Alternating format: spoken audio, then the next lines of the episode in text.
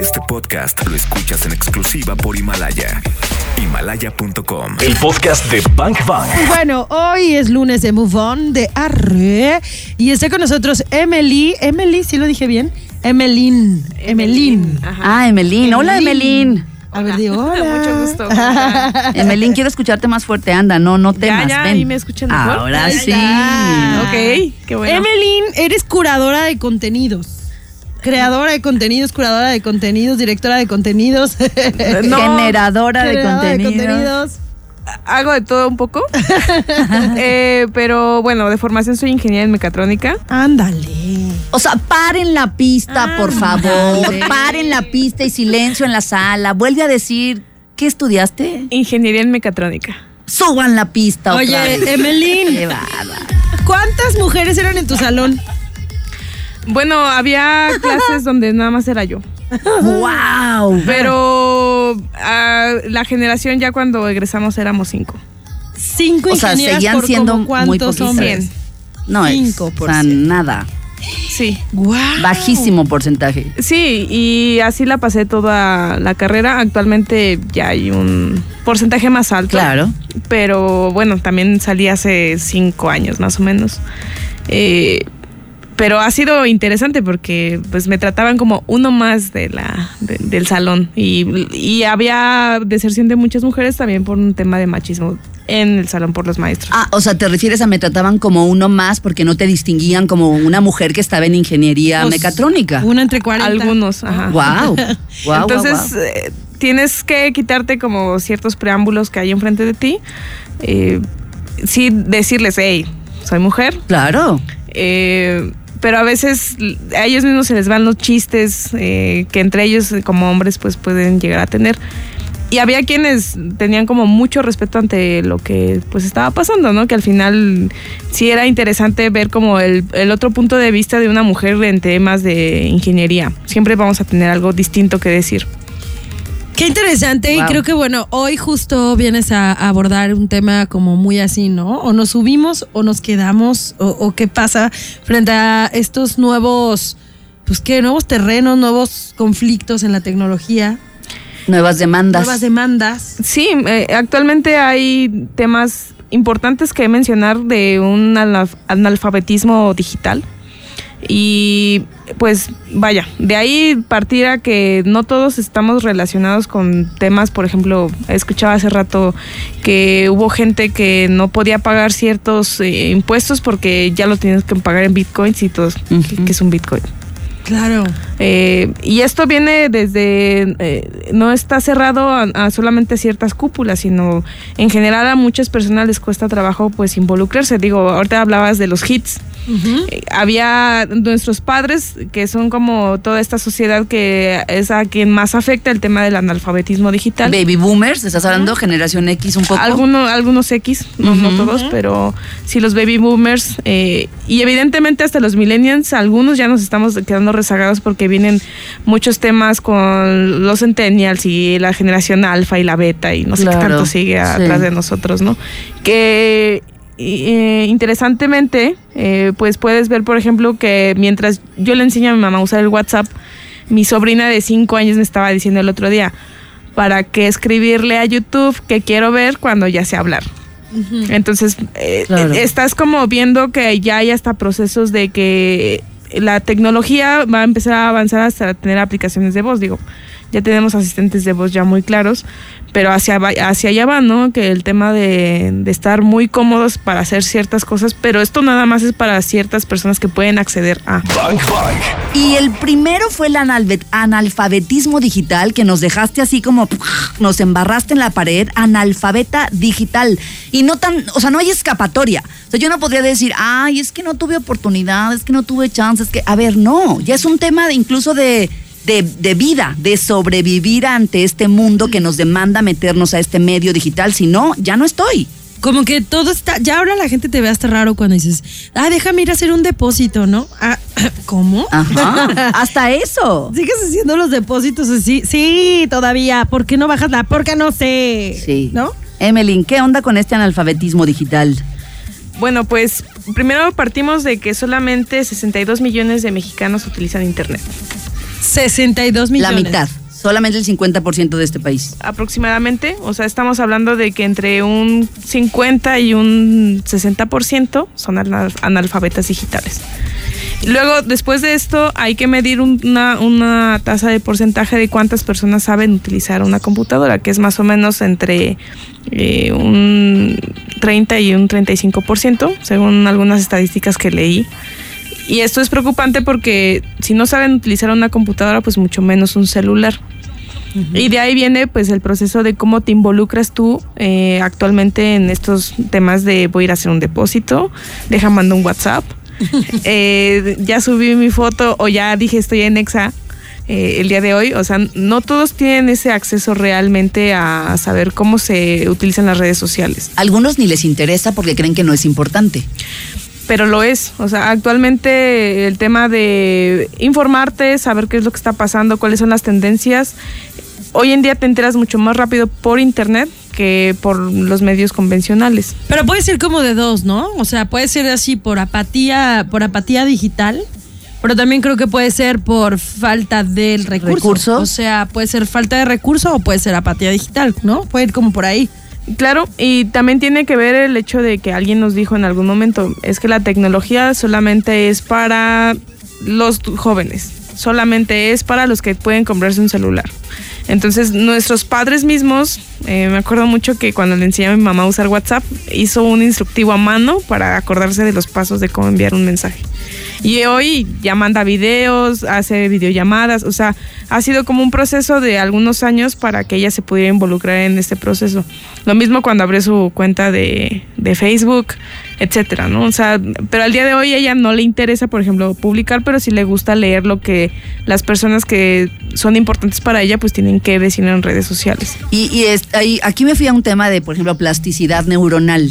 Cuando le entramos al asunto de, de saberle, de, a ver, estos son los pasos, pero luego lo domino y entonces luego ya soy un máster en esta disciplina y a lo mejor no tengo la edad de los morritos que lo pueden hacer en un segundo, pero eso permite, o sea, que yo me involucre y que le busque y que le escarbe y que aprenda, eso le permite a mis neuronas seguir chambeando. Porque entonces también viene esta parte de el, el adulto, entre comillas, como adulto, adulto mayor, que de, de pronto se queda totalmente fuera de la jugada. O sea, realmente crecer o tener una mayor edad es envejecer o estamos envejeciendo porque no nos estamos actualizando. Pues también tiene yo creo que ver dónde vives, porque el hecho de, por ejemplo, vivir en alguna zona indígena te priva del, de, a lo mejor, si alguien llega con El celulares, acceso. pero seguramente no vas a tener ni siquiera red para poder hacer una llamada. Sí, o sea, por eso te digo, ¿no? Lo veo desde dos factores, quienes sí tienen la posibilidad y el recurso, Y pero hay no el interés, y hay apatía, y eh, que bueno, un porcentaje de la población nacional pues no tiene los recursos como para poder eh, tener una computadora Y- en casa, internet, ¿no? Entonces creo que puede ser eh, de, desde ambas, desde ambas este, perspectivas, pues. Emily, pues entonces regresemos para que nos digas en dónde estamos parados. O sea, en dónde está parado México frente a esta realidad. Y ahorita que dijiste que por lo menos 50 o 60% de los mexicanos ni tienen internet, ni acceso, ni posibilidades, me quedé pensando, comparado con países de primer mundo, que, que por, ¿tienes alguna cifra de algún porcentaje? Japón, por ejemplo, China. Ahorita no, pero ¿Regresemos? recuerdo de un viaje que tuve a Japón hace dos años y tú como extranjero llegas al aeropuerto y tienes acceso a tener un pocket para que puedas tener internet por toda la ciudad. Y eso es un, eso es un servicio gratuito porque ellos saben que el internet es de la gente. ¡Ay, qué No, pues, maravilla! pues, ya ahí está la respuesta. Pero bueno, Sí. por eso es primer mundo versus se escucha feo, pero somos tercer mundo, ¿verdad? Todavía, aún. Desarrollo, estamos en el desarrollo. Estamos. eh, sí. Es- esperemos que haya voluntad, ¿verdad? Para seguir en el desarrollo. ¿Cómo ves tú desde, desde tu perspectiva a México en temas de, por ejemplo, concursos de tecnología, de innovación, festivales de este tipo de pues de temas, ¿no? O sea, ¿cómo, cómo está México? ¿Dónde parado? está parado? ¿Dónde está? Yo puedo decirte a manera muy personal que muy bien. Eh, cuando era estudiante de ingeniería íbamos a muchos concursos en muchos lugares del mundo eh, a competir en temas de robótica y siempre quedábamos en los primeros puestos. Entonces, eh, también ya posteriormente a, egres- a egresando de, de la carrera, eh, pues me tocó vivir de lejos como compañeros del TEC de León ganaban el primer lugar en Japón, eh, en esta competencia que, a la que fui un año antes. Eh, le estaban ganando a los japoneses por primera vez en 29 años en esa, co- de esa competencia ningún japonés había subido al, al podio para que México ganara primero, segundo y tercer lugar. Wow. Entonces, o, o sea sí. que talento hay, hay un buen. Sí, y no, so- no solamente en temas de, de robótica, sino hackatones, temas de desarrollo. México tiene bueno, buen potencial para decir, tenemos con qué, somos muy innovadores. Y la verdad es que el tema de la globalización ha permitido que, en lo mismo que programan los japoneses, los alemanes, eh, Lo haga cualquiera. cualquiera, nosotros también lo hacemos. Solamente que, ¿cuál, cuál es, ¿cuál es la situación al regresar a nuestro país? Bueno, pues que eh, el tema de la adopción de la tecnología, según la OCDE, estamos en el número 63. ¿Cómo la adopción de la tecnología? Eh, que toda la tecnología que nosotros tenemos en el mundo la estamos aplicando para algo aquí en México. Entonces, una cosa es aplicarla y otra cosa es desarrollarla. Entonces, eso nos mantiene pues en el número 63 porque nosotros... México no desarrolla. No, somos... Ni, ni adopta. Muy poco lo, ad- lo adoptamos, pero somos un país que manufactura Manufactura. eh, tecnología y estamos hablando de eh, pues todo el, el hardware que tenemos en nuestros celulares hasta ya hay muchas eh, empresas que se dedican a tener desarrolladores de software que le hacen tecnología a Japón, a China, porque aquí es muy barato. Realmente los, eh, los sueldos que Y tiene un ti- las maquilas de, de Tijuana están llenas de eso. en realidad ya no- Samsung, ajá, Pues aquí también. Kiosera. Ajá. O sea, está el parque. el parque tecnológico, tecnológico. el parque industrial, ves, cada vez ves, por ejemplo, gente más eh, de Japón, de Corea, la In- India. hindúes hay muchos Ajá, por acá. ¿no? Sí, claro. Y al final es porque pues, las matrices de estas empresas que necesitan maquiladores de software, pues necesitan ingenieros que desarrollen.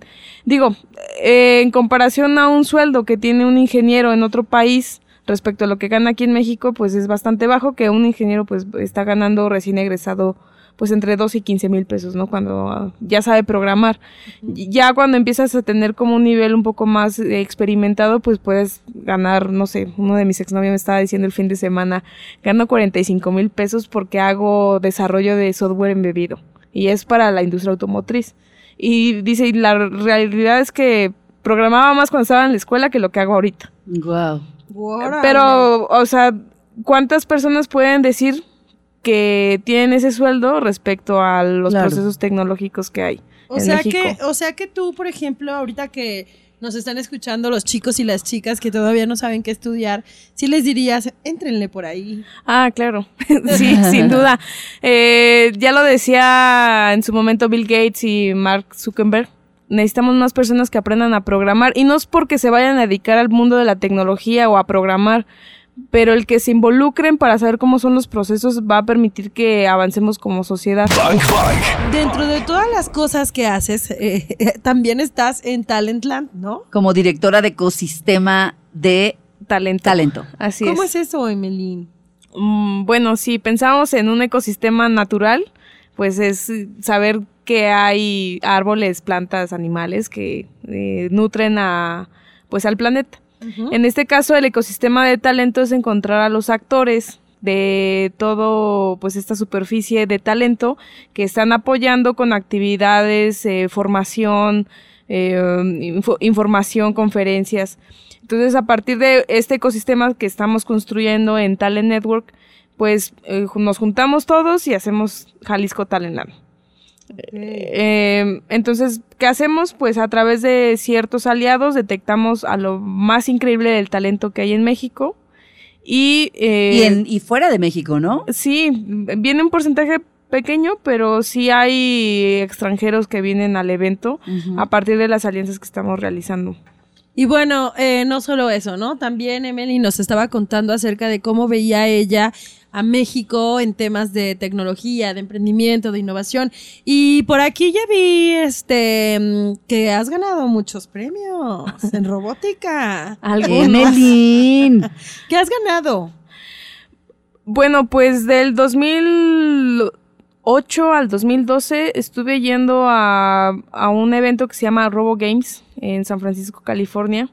Y bueno, hay muchas categorías. Está considerada como las Olimpiadas de la Robótica. Entonces, eh, pues hay robots sumo, hay seguidores de línea, hay robots de combate, hay un montón de cosas, ¿no? Qué interesante, ¿no? Oye, y pensar que Emelin fuera del aire nos dijo, mi papá me quitó las consolas cuando era niña porque dijo que era de hombres. Porque esto era de hombres. Y Oh este, my ¿qué God. dice tu papá de tus premios? de que ahora tengas ahí este colgaditas vaya- varias medallas.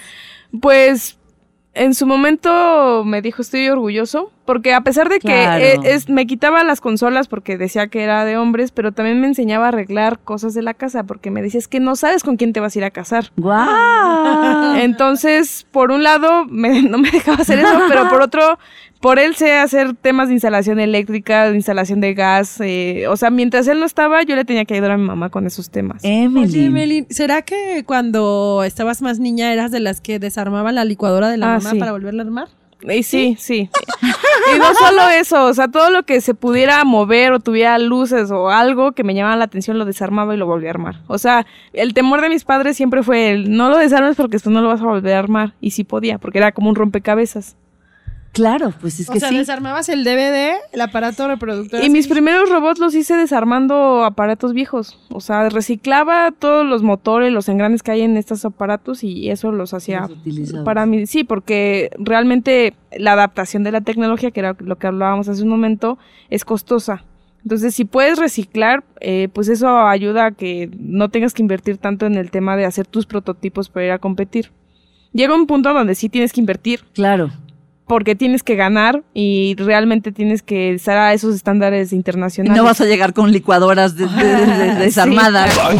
¿Cómo andan los apoyos en México para todos estos pues jóvenes talentosos, jóvenes y no tan jóvenes, talentosos investigadores, científicos, eh, pues como para poder continuar y para poder incluso participar en torneos fuera de México? Pues son reducidos. Realmente eh, lo que yo sé actualmente es que si la institución donde estudias no te apoya, pues es complicado que puedas acceder a alguna beca muy establecida porque no existe un fondo tal cual. Y tampoco, yo te preguntaba, ¿existe alguna organización, algo? No, pero yo creo que en ese proceso de buscar que los mismos jóvenes se las ingenian para buscar patrocinadores. Wow. Hijo. Eh, sí, pero sí, pero no. O Sí, sea, no. sí lo tienen que hacer, pero qué mala onda que no haya un fondo Yo- gubernamental para en eso, ¿no? Conacyt. Yo fui Tú afortunada. fuiste. Eh, yo estudiaba en el Instituto Politécnico Nacional allá en Ciudad de México. Eh, y el instituto tiene una beca y tiene ciertos eh, modelos de apoyo a los alumnos que quieren ir a participar a esos eventos. O sea, sí los existen, sí existen, pero si eres de alguna otra escuela que no está pensando en tener esa proyección internacional, pues difícilmente te van a dar ese apoyo. Emeline, estábamos hablando del tema de conseguir empleo. Hay un libro del que hemos hablado mucho aquí, un libro que escribió Andrés Oppenheimer, esta investigación que hizo de Sálvese quien pueda. Muy bueno. Y ahí dijimos, ¿what? O sea, sálvese quien pueda, porque el trabajo, muchos trabajos van a desaparecer. Entonces queríamos abordar contigo ese tema. ¿Qué onda? Va a ser difícil conseguir trabajo en muchos sentidos si no nos actualizamos. Yo creo que algo que dice Andrés Oppenheimer en este libro es que si no tienes un tema de adaptabilidad a la tecnología, estás perdido. Entonces, hoy en día no es muy difícil conseguir empleo si no subes tu CV eh, a estas plataformas como OCC, Boomerang, Empleos TI. Hay muchas reclutadoras que buscan ya perfiles un poco más seniors en esta plataforma de LinkedIn, ¿no? Entonces, si no tienes esta adaptabilidad, realmente te vas a quedar como atorado en qué, ¿no? Y hay quienes dicen, bueno, ya subí mi CV, pero sigo sin tener empleo, ¿qué es lo que está pasando? Pues, bueno, uno tiene que ver en el cómo haces tu CV, que no sabes usar esas herramientas de diseño gráfico para que la gente pueda verlo de manera un poco más Visual. visual, concreta y ordenada, porque eso es lo que están buscando actualmente las empresas. Ok, sabes usar internet, tienes un soft skill que me está ayudando a decir, bueno, de menos eres, eh, estás calificado para hacer esto. ¿Qué es un soft skill? Es- Habilidades blandas. Es una habilidad blanda. A ver, pero, pero explícale a la gente de Bang Bang como que, ¿qué son? El trabajo en equipo, el poder hablar en público, el poder expresarte, tener una buena comunicación, que pareciera como que es algo nato. que el año pasado fue el primer módulo de soft Skills en Talentland. Así es, este año repetimos. La primera tierra, ¿no? Fue la tierra de los soft skills. No es una tierra tal cual, sino más bien es un escenario donde se habla de, bueno, que ya tienes estos hard skills, que ya sabes programar, sabes diseñar otras cosas, pero cómo comunicas, cómo trabajas en equipo, cómo innovas, cómo puedes tener como esta claridad de liderazgo, por ejemplo, que muchas empresas también están buscando. Y es súper importante eh, que en la rama tecnológica eh, también se están como desarrollando en ese sentido, ¿no? O sea, empresas como Google o empresas muy, muy, muy de la tecnología, de pronto ya les dan talleres de meditación, de oratoria y este tipo de cosas, ¿no? Sí, al final no podemos desligarnos del hecho de que somos seres humanos y no podemos ser máquinas o robots, como me gusta a mí a veces decirme. Aunque te digan Emily Boat. Así es. Los avances tecnológicos están volando tan, pero tan, pero tan rápido o avan- avanzando tan, tan, tan, tan rápido que demandan de nosotros, pero así una mega adaptabilidad, como lo decía Emeline hace un momento. Emeline, pues sí, pero ¿dónde me capacito? O sea, tampoco de... Creo que de- también hace falta que muchas universidades estén como al día o haya más oferta en línea, no sé. Bueno, eh, sí, es, sí es un problema grave, que de hecho institutos como IJALTI ha dicho que la universidad no está preparando de manera adecuada a los, eh, a los egresados, a los alumnos. O sea, la tecnología va más rápido. Así es. Guau. ¿Qué, qué haces con la escuela en el siglo XXI? De verdad. ¿Qué Ese haces? es un tema. Otro. Ese es el tema. Así es. ¿No? Y No, no, entonces qué acá. miedo, qué miedo. O sea, nos urge, nos urge avanzar en Volteamos tema. a ver qué está haciendo Estados Unidos y la Unión Europea en, en estos temas y tienen un proyecto muy bueno que se llaman bootcamps. Los bootcamps son eh, escuelas presenciales que te permiten durante de cuatro a seis meses aprender el uso de alguna tecnología y poder colocarte. Y estos bootcamps regularmente son eh, pagados por alguna empresa que está buscando tener eh, pues ese talento fresco. Es, ¿Como como lo hace, es lo que te iba a decir, es, como, ah, laboratorio. laboratorio es uno de esos bootcamps aquí en México. Mm. Por un lado, por otro, eh, también ya hay una oferta educativa muy buena en, en, en línea. O sea, tenemos Udemy, Coursera, eh, Platzi. Vaya, puedo decirles ahorita un montón de, de estas eh, universidades en línea que tienen esta oferta educativa para aquellos que, por ejemplo, están trabajando, pero quieren seguirse capacitando porque quieren aspirar a un empleo mejor remunerado. Y es un tema de darte tiempo, de eh, poder estar eh, pues dedicándote a tus quehaceres diarios, pero también planear tu futuro, hacia dónde vamos a ir. Entonces, pues están como estas dos eh, posibilidades que a mi manera de ver debo recomendar porque es algo que estamos haciendo en Talentland. quiero Oye, en. Talentland va a haber un espacio especial para eso, ¿verdad? Así Dilo es. ya. Dilo ya. Pues es una de las eh, actividades nuevas que tenemos muy frescas que me toca llevar como ecosistema de talento, donde queremos hacer que si eh, Jalisco es el segundo estado en México con la mayor empleabilidad en muchos años que se ha tenido mm, de registro, ¿qué está pasando? ¿Por qué hay, hay tanto desempleo? O sea, que ¿por qué la gente dice, no, te- no tengo empleo, pero empleo sí hay? Pues es que hay que capacitarnos. Entonces, todos estos bootcamps como Laboratoria, Bootcamp Institute, eh, eh, Iron Hack, no sé, muchísimos, todos, todos van a estar ahí en una zona especializada en temas de educación. Todos aquellos que quieran aprender, por ejemplo, diseño gráfico, que quieran aprender a programar, que quieren ser emprendedores, todos los temas que se puedan imaginar van a estar ahí. Además, va a estar presente el Instituto de Formación para el Trabajo y ellos van a estar certificando habilidades. Entonces, si eres una persona que necesita, eh, pues decir, yo sé arreglar, por ejemplo, impresoras 3D y necesito un certificado para poder tener un mejor, una mejor empleabilidad o, más eh, clientes, el, el instituto te va a certificar durante el evento. Oye, Oye. está buenísimo. Buenizazo. Y además de eso estamos buscando la colaboración con otras marcas eh, importantes para que puedan, por ejemplo, certificarse en temas de paquetería de Adobe, en Cisco, en Microsoft, o sea, que la- los chavos vayan y hagan su examen y además vamos a hacer el primer evento en México que va a estar certificando a todo el que quiera en temas de inglés, en el, en el examen TOEIC. Aquí en Guadalajara solamente una universidad puede eh, eh, hacer este examen, pero somos el primer evento en México que va a ofertar este examen para que puedas certificarte. Emelyn, ahí vamos a estar. Créeme que nos encanta cada año estar cubriendo Talentland y seguramente esta vez lo haremos también. Gracias. Qué bueno que estuviste acá, danos tus redes y, y bueno, escuchen el podcast más tarde, Adversidades Tecnológicas y creo que más allá de asustarnos, nos reta y nos invita a estar en la jugada.